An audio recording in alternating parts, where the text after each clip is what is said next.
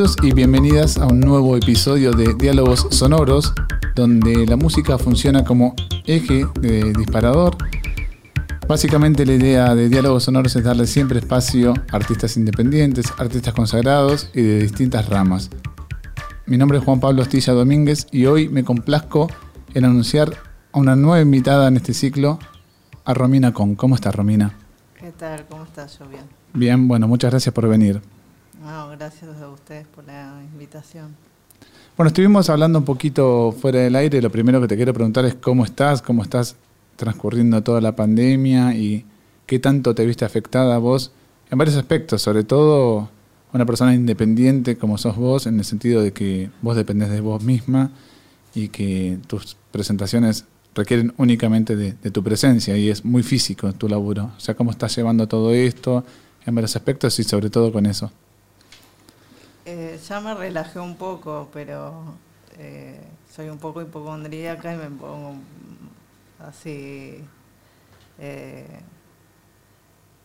pero bueno, es, nos tocó esto y me, fui adaptando un poco.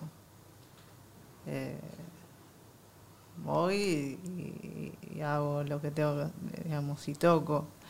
Tampo, también no es lo mismo que, que, que antes, digamos, eh, eh, cuando vas a tocar, porque la gente está sentada en mesas, eh, a veces para bailar, digamos, me, me aburre un poco.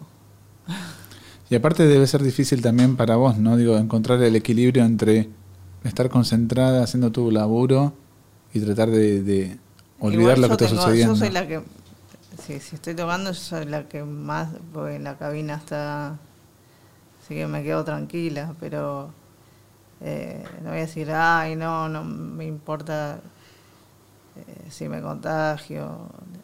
Intento zafarla. Y a nivel creativo, te, o sea, te, te, disparó para otros lados, o sea que como se ve muy reflejado tu humor en tu, en tu creatividad. Sí, ya en fase 1 empecé de, de, de, en el encierro, o sea, empecé el álbum, digamos, a hacer un álbum. Así que, eh, y hacer gimnasia.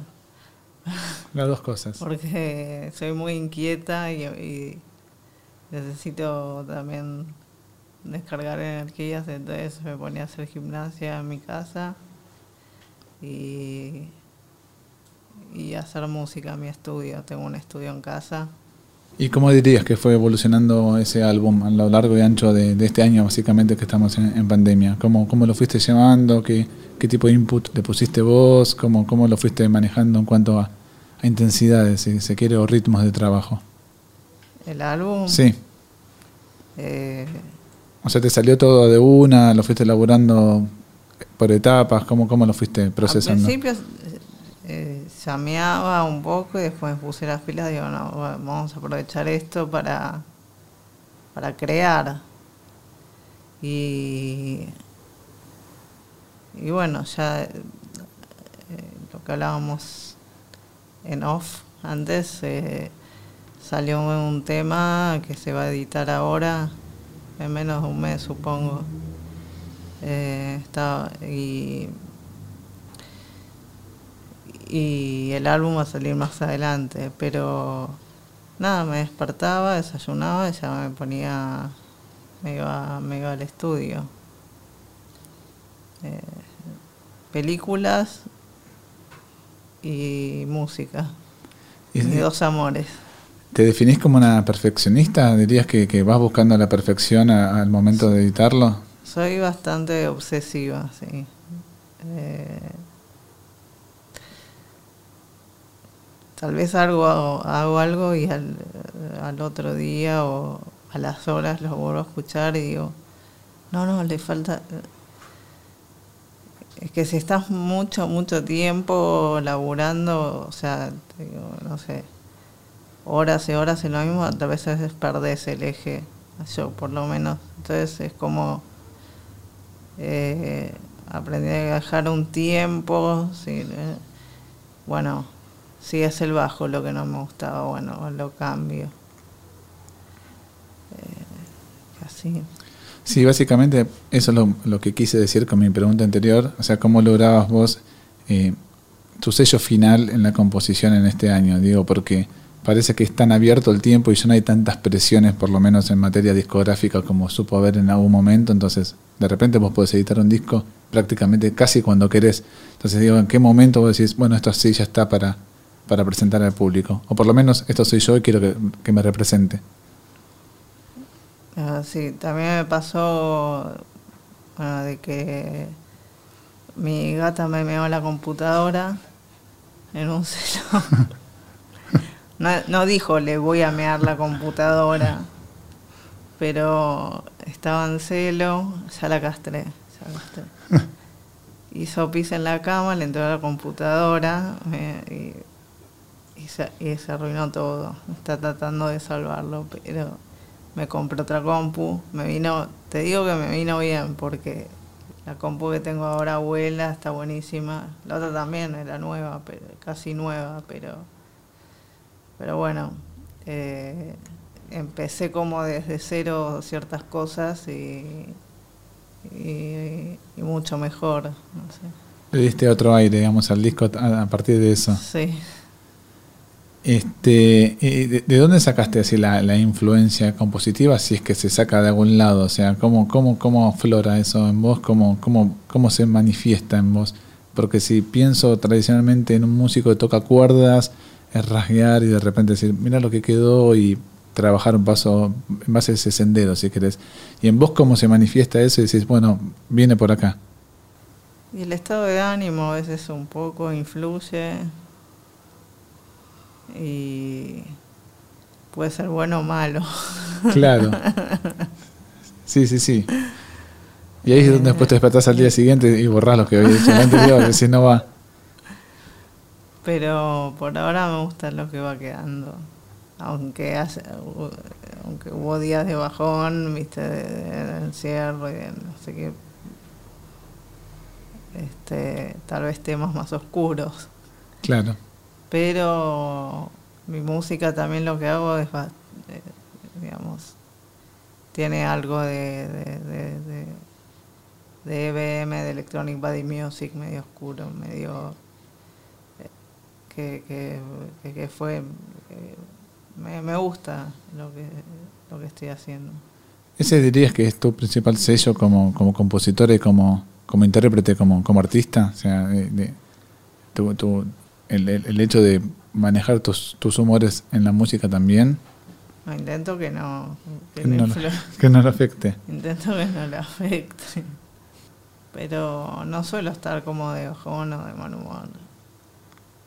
Y si lo estoy, tal, tal vez ya ir al estudio ya me pone de buen humor. Ya me pone bien. O ya me es un lugar para lo tengo como un laboratorio como para desplegar. Y también estoy escribiendo una película, así que estoy con esas dos cosas. Y trato de manejar los tiempos, en eso soy medio un desastre en el sentido de hoy esto, hoy escribo, hoy hago... Eh, y en eso sí, a veces no te puedes eh, eh, como forzar la creatividad. O sea, te, Claro, no puedo decir de 10 a 2 trabajo en la película y de 2 a 6 en, el disco. O sea, cuando se me ocurre una idea voy a de, de, de, lo que estoy escribiendo, voy a eso, digamos. Si no, eh, voy al estudio. ¿Y es la primera vez que escribís en una película, escribís así como en profundidad algo? Yo estudié en la FUC, o sea... Eh, ya hice cuatro cortos, fueron muy bien en el Bafisi y en otros festivales afuera. Y quiero hacer otro corto más y después el, largometraje. Mi ópera prima. Para este año, no sé. No, no creo que este no, El corto puede, puede ser. Bueno, un poco respondés la pregunta que tenía en mente, que bueno, ya hace un par de décadas que, que, que estás como en, este rubro, en este ambiente artístico, como una de las pioneras, si se quiere, una de las referentes, si se quiere también. Y mi pregunta es cómo, cómo se mantiene el entusiasmo después de cierto tiempo, ¿no? Porque a todos nos pasa que, que por ahí estamos desganados en momento laboral o que, por ejemplo, te puedes trabar artísticamente. O sea, ¿cómo, cómo se mantiene ese entusiasmo? ¿Cómo dirías vos que mantuviste todo el entusiasmo, tu creatividad y tus, tus emociones a lo largo de más de 20 años de, trayectoria? Tratando de renovarme todo el tiempo, o sea, para en el sentido de eh, cambios, o sea, de, no sé, pero me mantuve. pero me mantuve. O sea, no miras tanto para atrás. no, no, no sé, es así como balances. No, no, no me gusta mirar para atrás. En el sentido, me gusta todo lo que me pasó, pero no es mirar para adelante, no, no, no para atrás. Para atrás eh, eh fijándome en, por ejemplo, hay muchas veces se pone cuando estoy tocando de Night o ciertos temas que se hicieron famosos entre comillas y digo no esto es del 2002 no no no pero no no no por el año en sí sino porque ya lo puse ya es otra etapa y ciertos DJs lo siguen poniendo.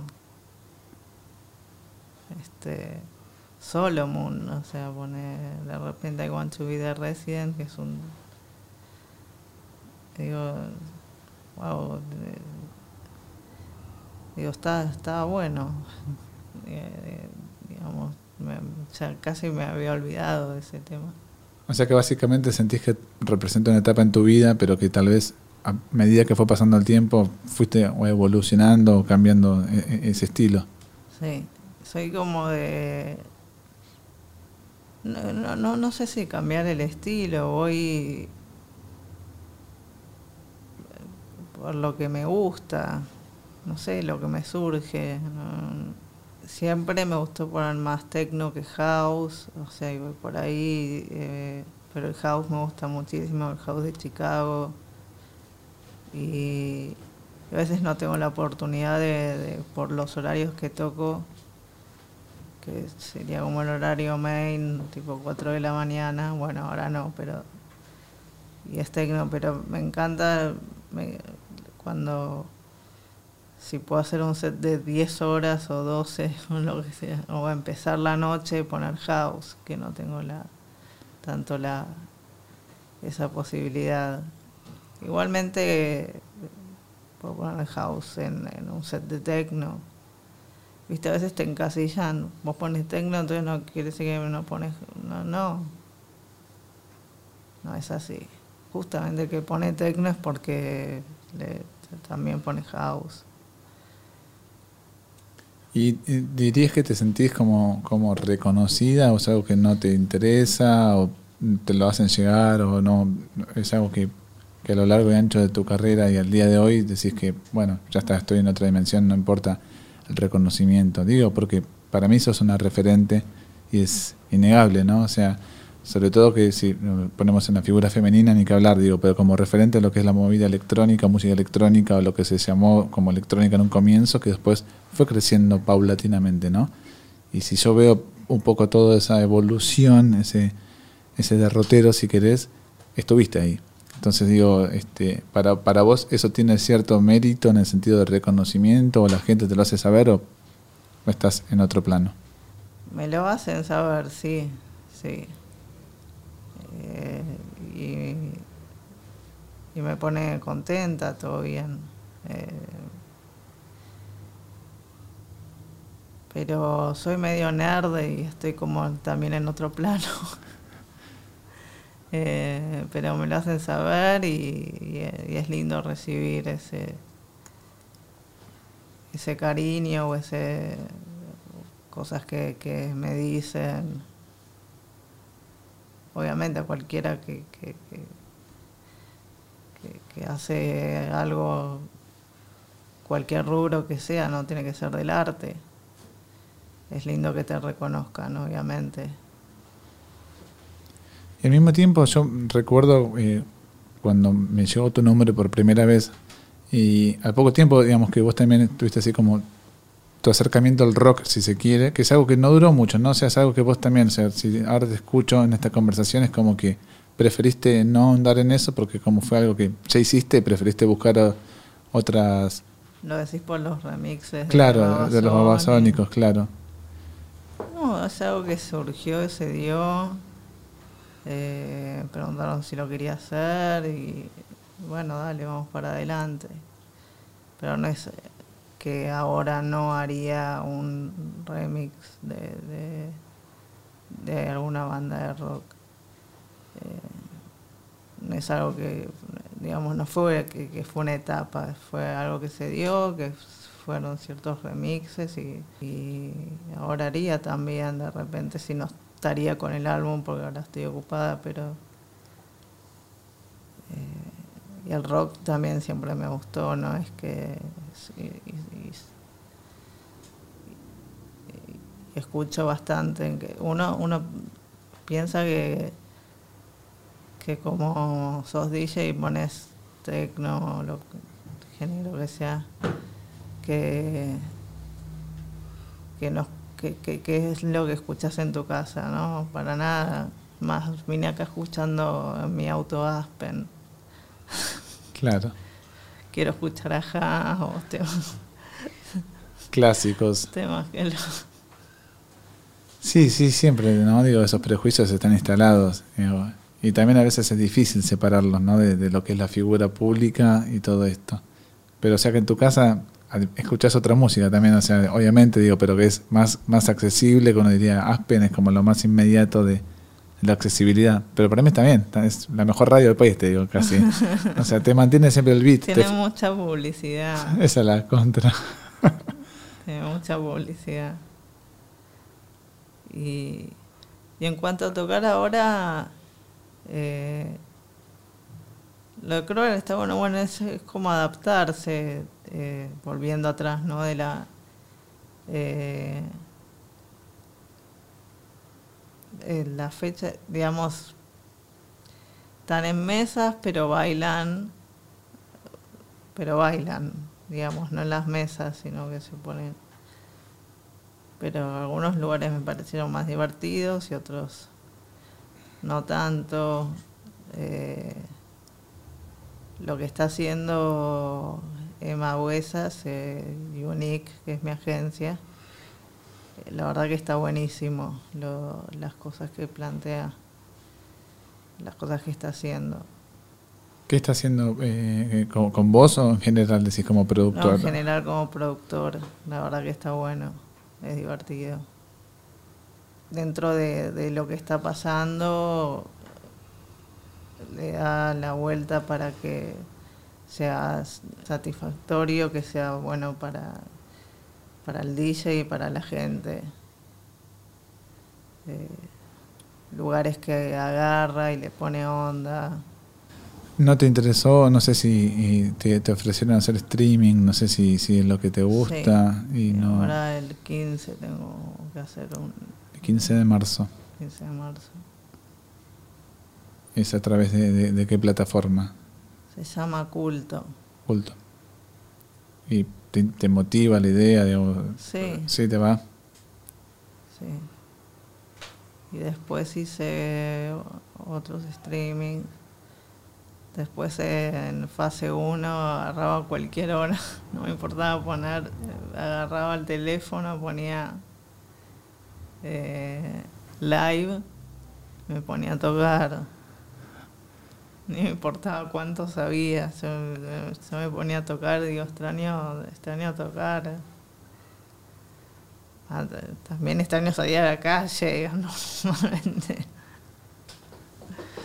O sea que en Instagram Live decías que hacías los, los, las tocadas, ¿no? En Instagram Live decías que te conectabas y hacías, hacías eso. Sí, otro tipo de, interacción, ¿no? O sea, como que en un momento te acostumbras hasta que de nuevo te desacostumbras. No sé si te pasó eso. En un momento, como que estuvo de moda hacer lives, incluso periodísticamente, hacer entrevistas a través del live y después paró y como que volvimos a decir, ¿qué estuve haciendo estos últimos meses? ¿Viste? Como decís, qué locura No, sé. Yo una vez hice, uno, tengo, era invierno y eh, eh, un, un pijama de unicornio. Y pongo la y estoy con cosa de unicornio. Este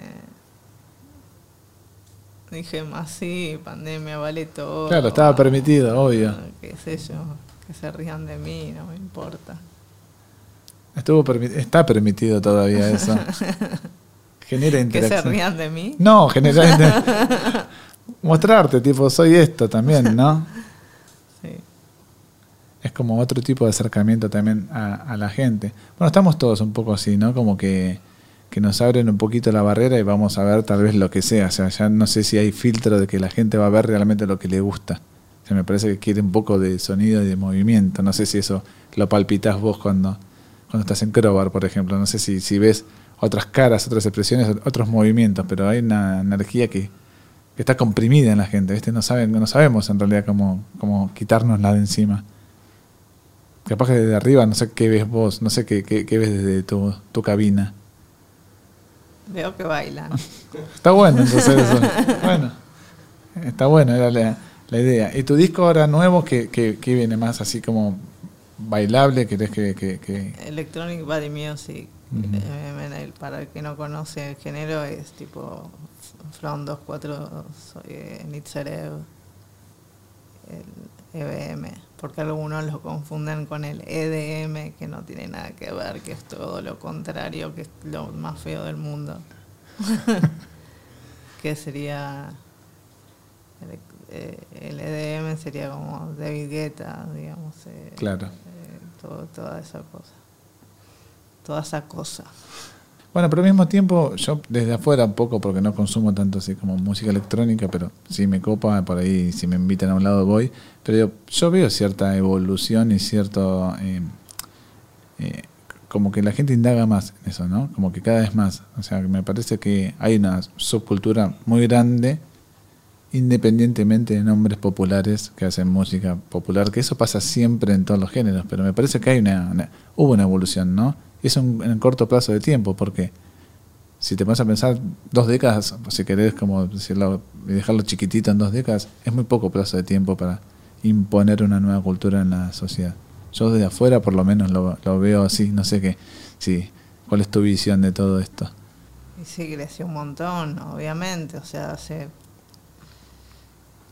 Ahora ves una publicidad y es una... Y encima ponen una mujer, dice, y digamos y la cerveza o lo que sea. O sea, es como una eh, saturación de DJs o pseudo DJs o no DJs. Todos ponen música. Sí, eso sí. Todos tocan el botoncito, ¿no? no sé cuántos son DJs, de verdad. ¿Y vos este, sos así de escuchar nuevos artistas, te, te, inmiscuís mucho en eso, o sea, prestás el oído, te, estás pendiente. Ahí estoy en otro planeta, como dijiste antes, no, sé quién está. O sea, sí, si algo me llama la atención, eh, obviamente me, empiezo a investigar, pero si no, no estoy al, pendiente o al tanto todo el tiempo de este qué artista nuevo hay o si escucho la ASPE me voy a quedar, ¿viste? No voy a conocer. No, no, no, no. sale de los ochentas. Está bien, pero digo, me imagino que te deben contactar o te deben enviar cosas, materiales o no sé, gacetillas, cosas así, pero bueno, depende después ya de cada uno, ¿no? A veces te mandan cada cosa también. Es preferible ni siquiera escuchar. Y vos que decís que sos más una persona de ver qué es lo que viene y, ver poco más el futuro. Eh, como artista, vos como, como Romina con artista, o sea, que, que, no te digo qué objetivos tenés de acá a futuro, pero tal vez metas o, o, qué te gustaría ir logrando paulatinamente como, como artista, porque de nuevo, en 20 años pareciera que, es mucho tiempo, pero es muy poco tiempo en la vida de una persona y pasaron muchas cosas tal vez muy rápido, o no, pero son 20 años. ¿Y qué, te queda vos? cómo, cómo, ves que va a ser tu recorrido a, medida que va pasando el tiempo? ¿Cómo te ves así como, como artista? Espero que bien, si no, espero que algún buen amigo me diga, che, che, ya está. Eh, no, eh, tampoco futurolizar. ¿Existe el verbo futurolizar? Sí, futurología, si Futurología. Sí, no te gusta mucho. Claro, no es. Eh, es el hoy, digamos. El, pienso en proyectos, como se piensa en una pareja con un proyecto y proyectás, eh, también en lo mío proyecto tengo ganas de incluir una 909, es una máquina de ritmos en, en mi set.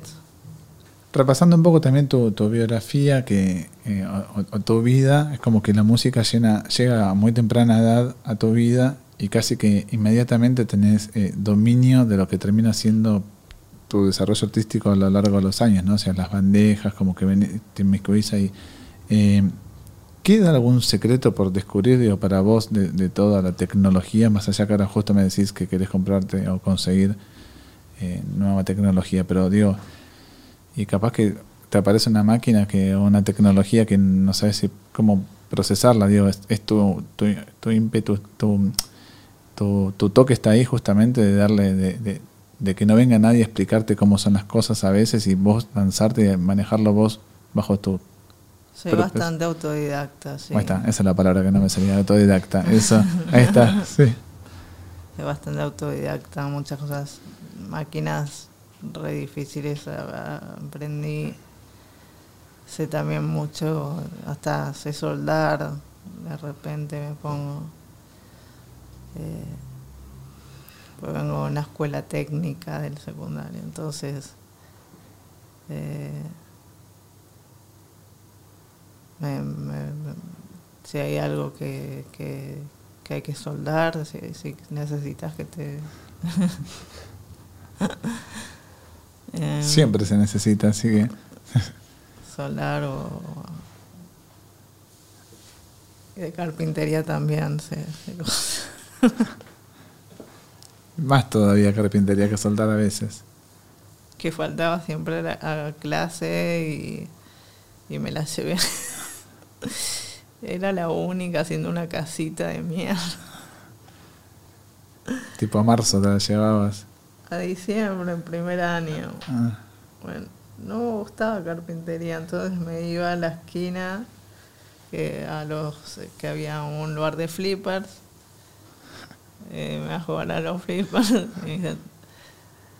¿te la llevaste a diciembre? Pues, ¿Te, diste cuenta? Me digo, no. no sabía ni que existía irse a diciembre. Bueno, vas a tener que venir a diciembre. Y era la única con el calor serruchando. A tus 13 años. una casita. Los todo el mundo de vacaciones. ¿Pero quedó ahí o después te la seguiste llevando? ¿O era... No, fue, eh, carpintería era solo primer año, me parece. Bueno, pero sirvió, ¿viste? Se pasó el tiempo, ¿no? Hizo una lámpara. ¿En primer año o ahora? Antes del primer año, para entrar, te, te, hacen un examen. Eh, algunos entran otros no, y, en eso es hacer eh, una lámpara, hice una lámpara. Wow. Tipo a los 12, ponerle una cosa así. A los 12. Es un poco también este, hacer cosas de chicos que te quedan grabadas por vida, ¿no? Porque yo el otro día pensaba eso, instrucción cívica, ¿para qué tuve instrucción cívica? Cosas así que son materias que después raramente aplicás, digo, lo puedes leer vos por tu lado. En cambio, si de chico a los 12, 13 te enseñan esto, no, hay cosas, ¿eh, que, que, que, que por todas decís, no, no le das tanta bola y después decís, wow. Una se llamaba TDI que, que era, por ejemplo, un, si un tanque de agua llega hasta acá, sensores. ¿Cómo armar un sensor? O sea, Zarpado. sí, hacía cosas que ni sabía que era tan... Y después era la opción de elegir eh, eh, electrónica, medios de la comunicación, construcciones, química, en tercer año. Y, y elegí, ya, sabía que quería cine. Y, la verdad que tuve profesores geniales de guion y todo, de dirección, saber de lentes, ya eh, eh, estaba recopa, la verdad que la, la pasé bien, aprendí mucho. Eso está bueno también, ¿no? O sea, una vez que tenés la inquietud, se te despierta vos y que te vayan acompañando, no sé, me parece que pasa muy pocas veces en la vida. Y a muy pocas personas también. Mm, O sea, ya de, de- de- de chica tenías esta eh, herramienta que te acompaña al día de hoy, básicamente, ¿no? Porque mira todo lo que me estás diciendo, o sea, te das maña con la, soldando, haciendo algo de carpintería, vas a- estás trabajando en un largometraje, digamos, todo lo que pasó hace algunos años, hoy en día se ve como reforzado con tu visión, tu experiencia, tu conocimiento y, y- y tu visión artística. mm, Muy pocas veces pasa eso, me parece, ¿no? sí. ¿No? No sé. A veces te- lo valorás después. Totalmente. Para bien o para mal, ¿viste? O sea, no es un, un juicio de valor, si es que malo o bueno estuvo. O sea, es lo que fue, está, es así Sí. y está bueno.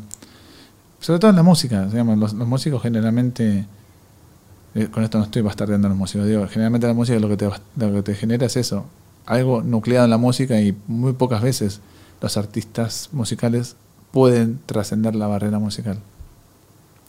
O sea, por ejemplo, con una película, no sé cuántos músicos hacen, en realidad un artista tiene esa capacidad de lanzar un disco y trabajar en la película. Son contados.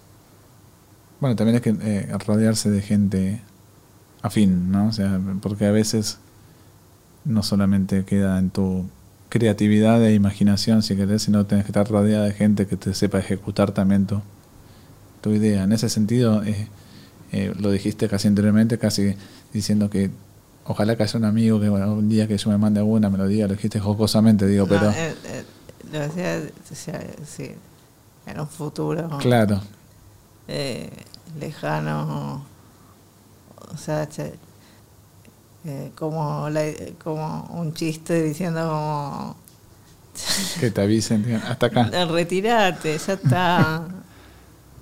Digo, pero actualmente una persona autodidacta eh, acepta eh, visiones eh, ajenas, sobre todo con tu creatividad. Vos tenés así como dos, tres personas a las cuales le mostrás tu, Sí, tus cosas y aceptas Sí. sugerencias, sí, a pesar que las devoluciones sean duras. O no sé. sí. Ah, sobre todo Andy Muschietti, no sé si lo... eh, director de IT. A él le, cuento todo, le mando todo.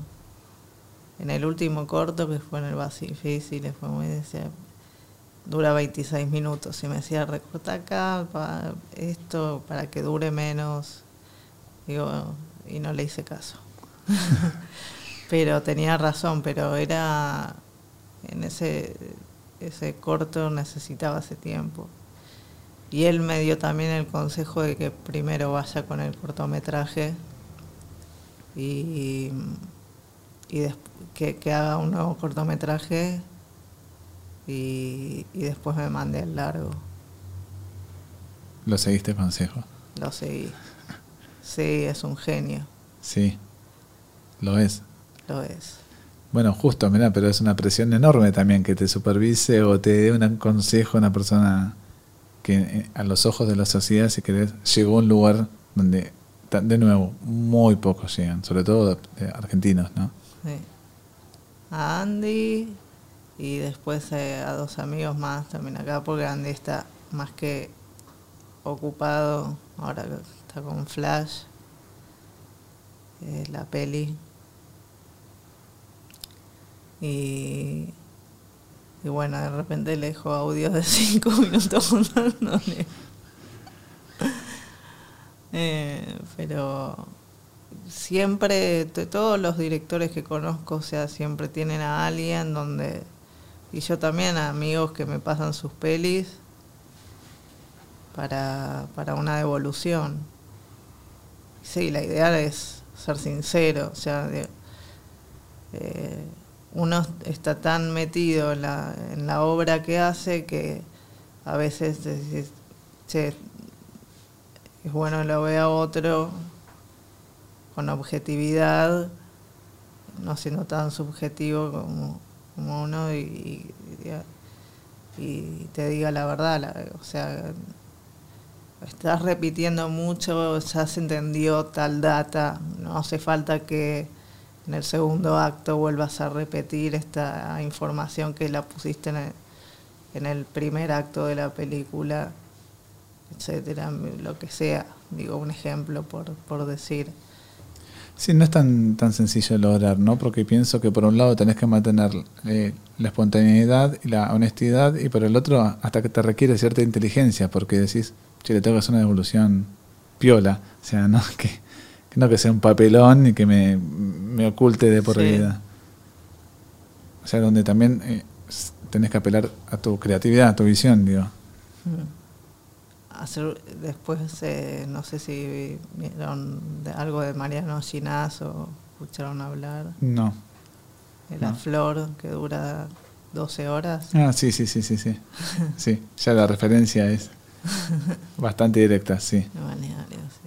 Pero sabes que ahora que también pienso, digo, yo vengo más de, plano musical rock, si se, si se quiere, que es como más estructurado, ¿no? O sea, básicamente a veces si me pones un tema nuevo, yo no te digo que va a terminar de tal modo, pero más o menos lo vas anticipando a veces el rock. Y a mí con la electrónica me pasa lo opuesto, digo, no, no comienza un modo que no, no sabes esto, que puede durar 10 horas, eh, 6 minutos y en el medio puede haber un montón de, de matices que van apareciendo y que van cambiando y que al mismo tiempo ni siquiera te acordás cómo comenzaba la canción. Tal vez en el rock es como una estructura de repetir el riff o eh, el patrón musical. Y también haces eh, cine que más o menos tiene ese eje en común, ¿no? Comienza este modo y nunca sabes cómo, cómo es. O sea que también, o sea, eh, eh trabajás esa parte tuya, decís, bueno, acá viene el momento donde impacto o donde subo la intensidad, acá abajo, digamos, están, ¿sos metódica con eso? Sí, digamos, siempre empiezo a escribir sabiendo el final. Y sí, bueno, te lo pide la película un poco, lo que se llama plot point, donde pasan cosas, donde hay un giro y, pasan cosas. Eh, no sé qué, la, la, relación que me estás hablando un poco de, con, Y por ahí, por ahí eso, digo, eh, no, yo digo el rock para explicar de dónde vengo yo, más que nada, que para mí es más estructurado y lo que para mí vos haces o todo lo que está mencionando no es tan estructurado, al contrario. Y si me decís que comenzás por el final, digamos, tienes que hacer todo el correlato para, para llegar a eso. O sea, ya sabes que por lo menos el impacto está acá, ¿entendés? Sí. Y en el rock está todo eso está más condensado. Tipo, che, vamos a tuk, tuk, tuk, todo rápido, por ahí lo tuyo más de otros, otros climas. Sí. Eh, y ahí está la, comparación con la música, cuando un tema no sé cómo va a terminar. En una peli sí. Eh, un tema vos vas tocando, digo, ah, esto me gustó, este bajo me gustó, bueno, este le pongo eh, otro hi-hat, le pongo Em, pero tal vez no, sé, no sé cómo va a terminar. Y bueno, y era una peli, sí. Necesito saber el final para poder escribir todo. ¿Y te pasa de, estar bloqueada a veces este, creativamente? Sí. ¿Y cómo, cómo, lo, cómo trabajas ese, esa instancia donde... Con angustia. Que son muchas responsabilidades. O sea, si haces un film y haces un álbum al mismo tiempo.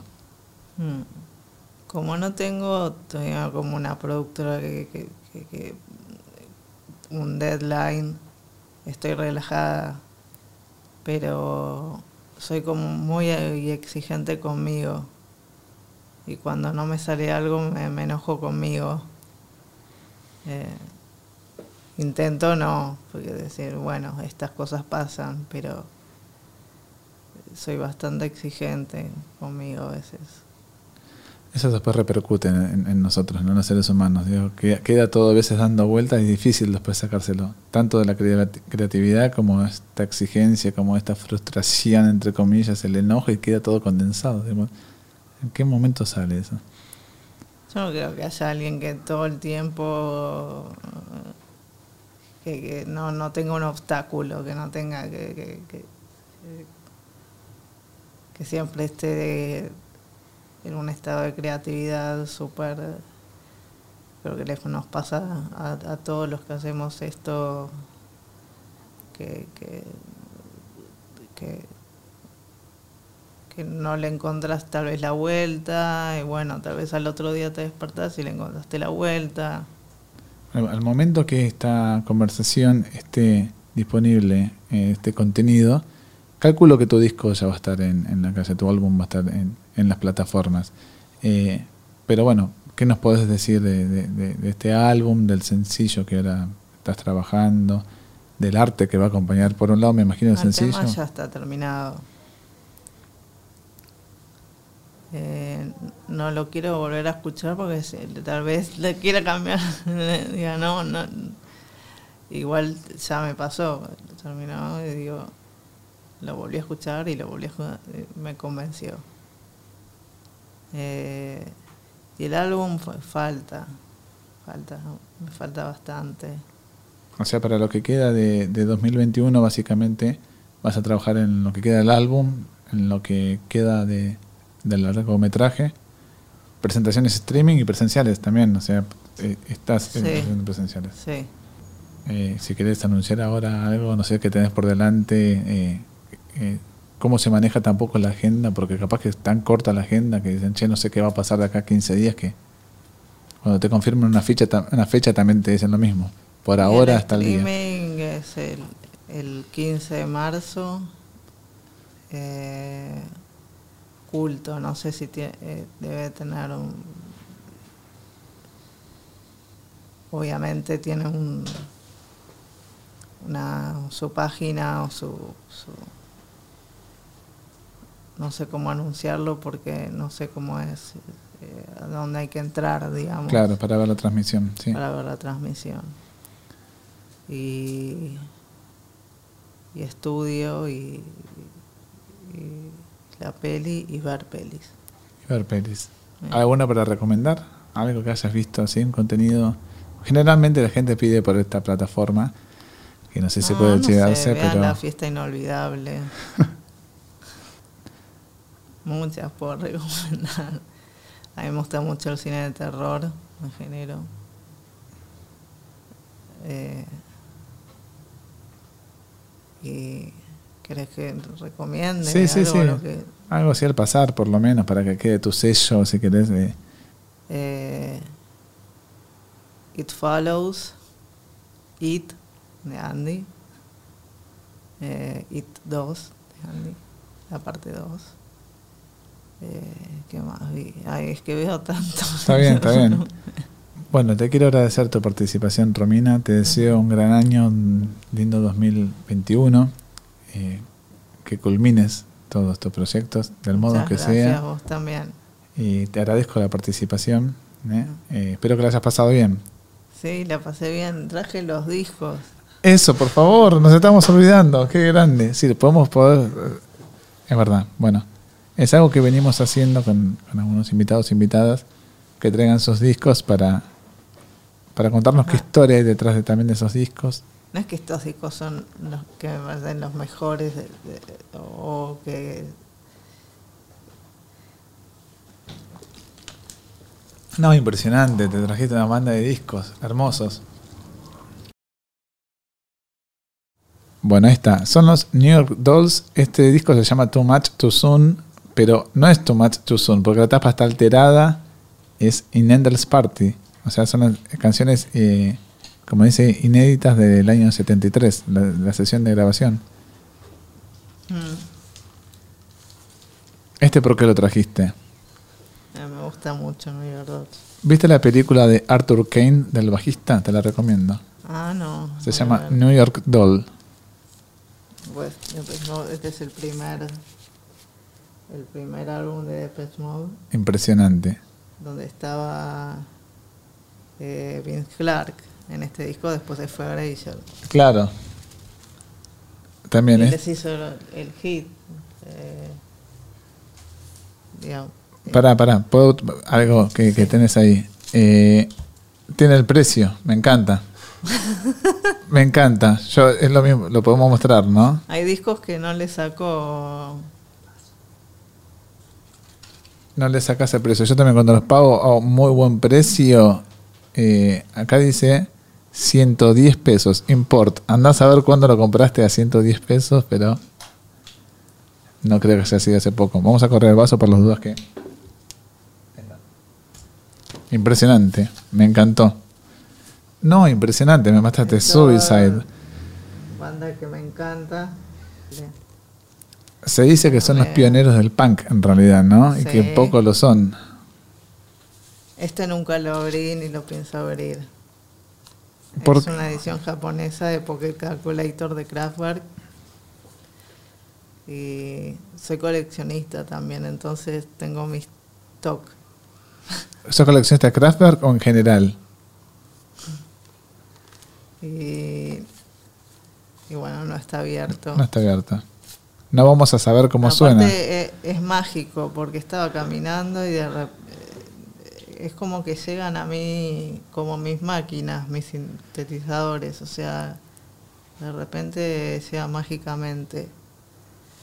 Esto es de Normal, no, es el primer disco de Mute de Daniel Miller, eh, que yo hice un cover de esto es Warm Leather. Warm Leather. Sí.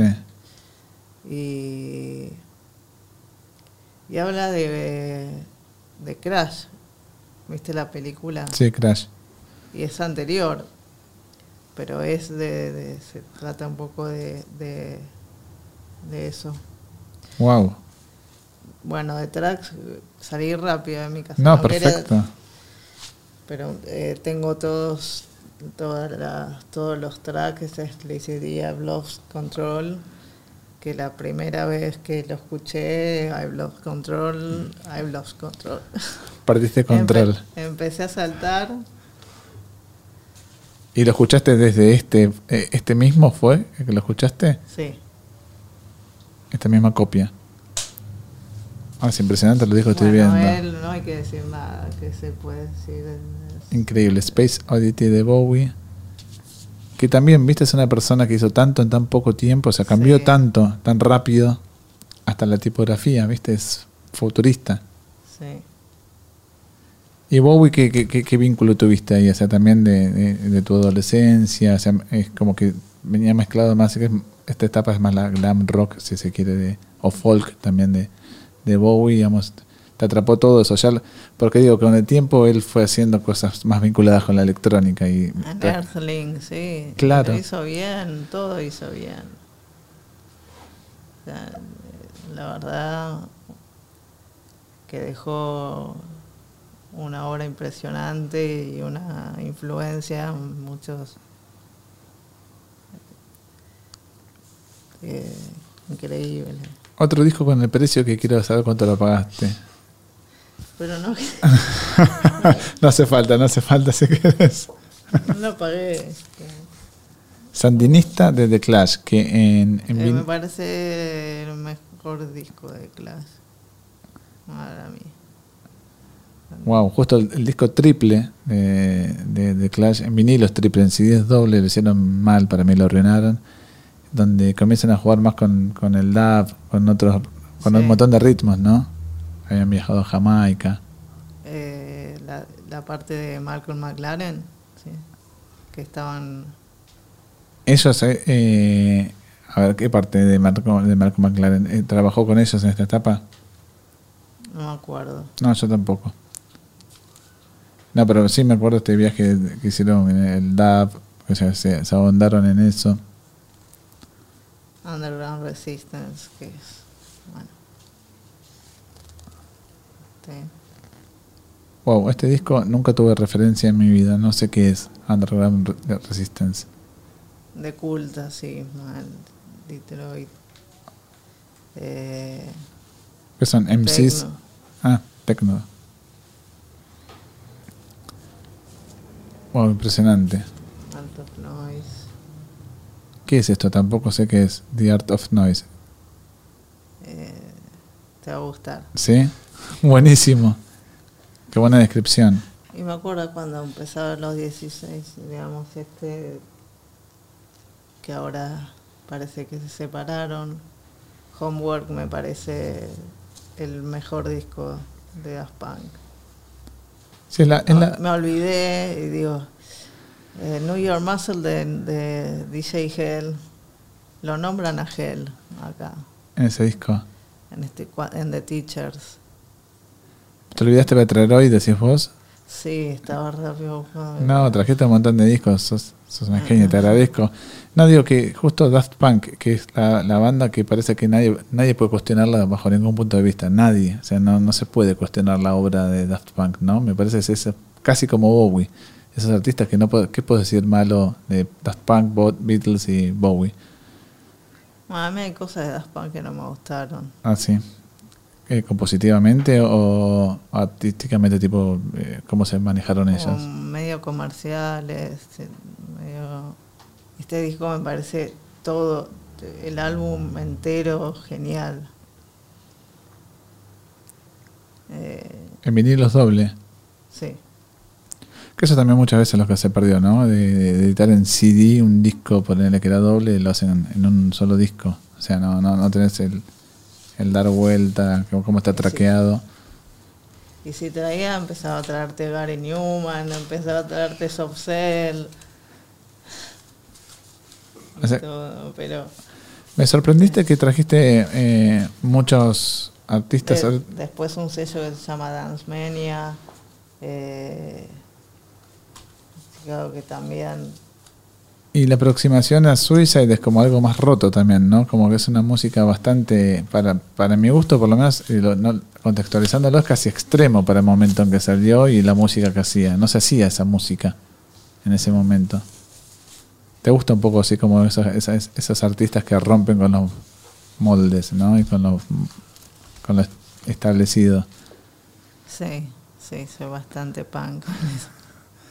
Sí, sí, y si acá está el primero que es Los Dolls, que para mí es lo más punk que, que- que existió, salir con Y tacos. también buscaba Wire, eh, banda que me encanta, pero no lo encontré. Tengo muchos discos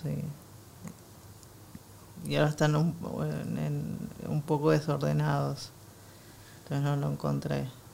Pero trajiste Y básicamente... de Judas Priest también tengo, ¿En serio? tengo mucho heavy metal y no sé por qué, de compradora compulsiva. ¿No te gusta? Judas sí, me gusta, pero no me gusta tanto el heavy metal. Claro. Sí. Hay temas rockeros de Judas también, viste que no es tan metal en la, en la realidad. Es más melódica, la voz más melódica si se quiere. La voz de él me gusta. Claro. Bueno, como White Snake que tiene ese lento que pasa por Aspen. It is love. No es tan metal eso, viste cuando se habla de metal, se habla de maldad, pero no es tan malo eso. Pero bueno, el amor incluso. Es medio, eh, también está bueno eso, ¿no? Que parece medio grasún, pero tiene ese atractivo, ¿no es cierto? Ya no se compone así.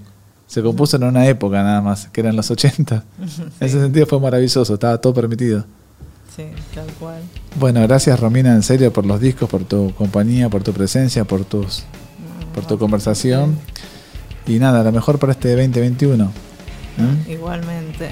Bueno, gracias por todos.